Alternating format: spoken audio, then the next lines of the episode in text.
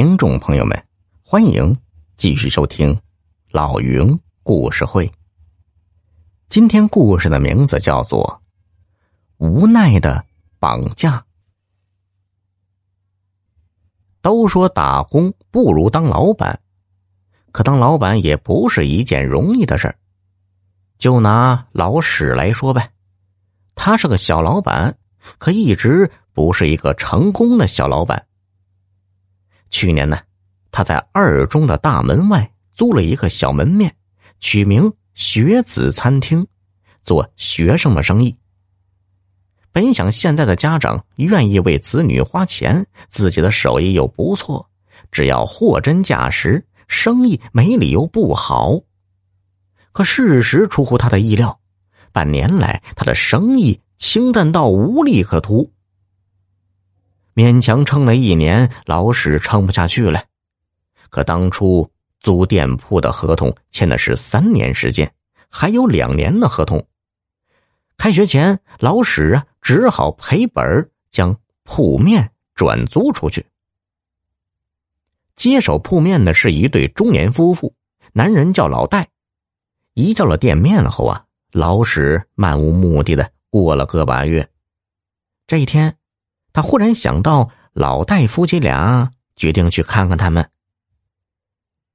老史来到二中大门外，看见当初学子餐厅的招牌都没有换，心中不禁泛起嘀咕：“哎呦，老大爷，你可真是够马虎的，这样能做好生意吗？”老史走进餐厅时，老戴夫妻俩正在厨房里忙活。老史仔细的打量了一会儿，惊讶的张大了嘴巴。外面的招牌没改，里面的装修也一成不变。老戴呀，老戴，你死也怪不得别人了，谁叫你懒得连个心思都不动呢？正想着呢，到了中午放学的时候，让老史吃惊的是，不一会儿，餐厅里涌进来一波学生。大约有三四十号人，清一色的穿校服的学生。这些学生进来后，都是有秩序的坐在座位上等待上饭菜，完全是老主顾的样子。其中有个女孩，好像是班干部，她认真的维持着秩序。不一会儿，几十份套餐呼啦啦的上到各自的座位上，大家吃了起来。那班干部也吃了起来。大约二十分钟后，这一波人用完餐后走了，紧接着又一波学生走了进来。他们像前一波人一样，老熟客一般的用餐。同样的，有一个班干部模样的男生在维持着秩序，并和大家一起吃饭。老史估算了一下啊。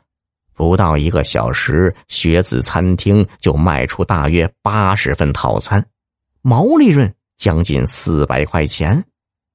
加上晚餐和早餐，老戴夫妻俩每天的毛收入就有七八百块钱。以此类推，那一个月的收入，老史不敢算了。本以为老戴会赔个底儿朝天，没想到却赚得盆满钵满。到底是为什么呢？老史要找到答案。老史不动声色的点了一份套餐，细细的品尝起来。怎么细嚼慢咽也品不出眼前这盘饭菜有什么好味道来。老戴的手艺还不如自己呢。再研究饭菜的用料，也是普通到不能再普通的食材。老史彻底懵了，他找不出生意红火的理由。餐厅的人散去之后，老戴出来了，看到老史，他热情的招呼着。两人面对面坐下，老史敬了一根烟给老戴，说：“戴老板，这生意不错呀。”“哦，呃，还行，还行。”老史试探着问：“戴老板。”我实话实说啊，贵餐厅和我以前经营相比，没有发生什么变化。您的手艺是不错，但我的手艺不比你差呀。